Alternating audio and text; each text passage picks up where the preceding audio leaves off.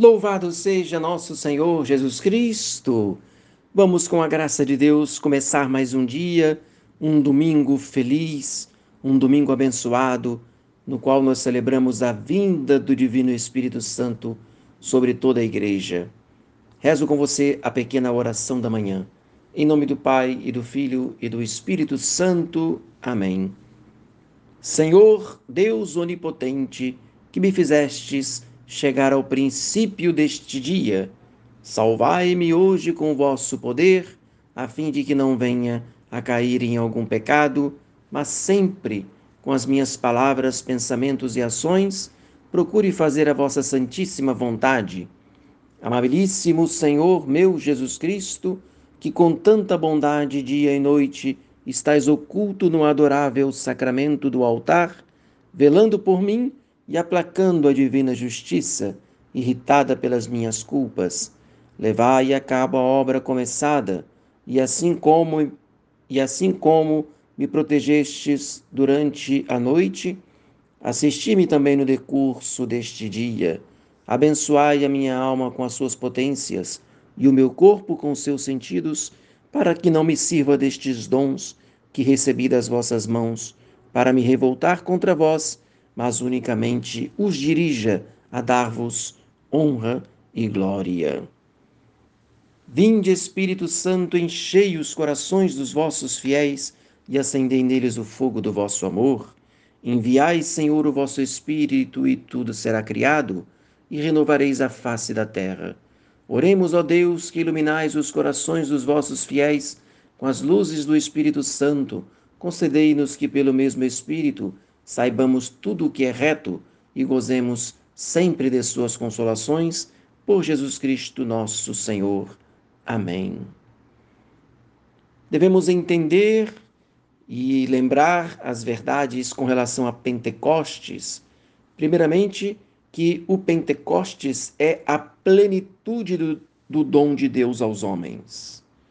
É a plenitude no sentido de que Deus continuamente se doa aos homens e o fez de modo especial através de seu filho Jesus, que veio ao mundo e aqui nasceu, cresceu, viveu, tornando-se, portanto, o grande mediador da humanidade.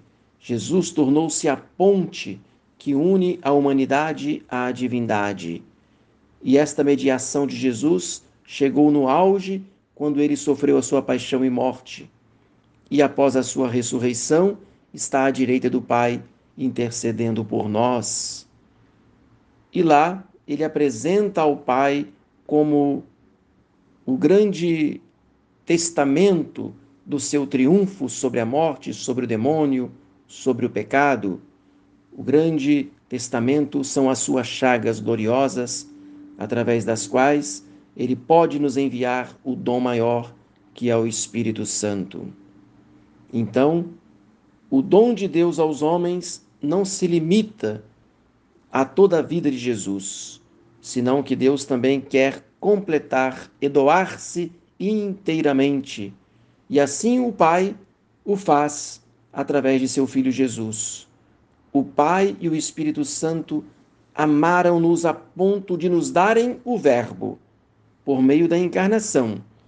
E o Pai e o Verbo amaram-nos até nos darem o Espírito Santo. É toda a Trindade que se dá aos homens, que se inclina sobre este pobre, miserável, este pobre nada que é o homem, para o redimir do pecado, para o santificar, para o introduzir na sua intimidade. Esta é a excelência da festa de Pentecostes. E esta é a excessiva caridade com que Deus nos amou, e o dom divino às nossas almas culmina, portanto, com o dom do Espírito Santo, que é o dom por excelência. O Espírito Santo é o dom do Deus Altíssimo. E, para terminar, o Espírito Santo, ele é vínculo e penhor do amor mútuo do Pai e do Filho. E o Espírito Santo cela e coroa a sua doação recíproca.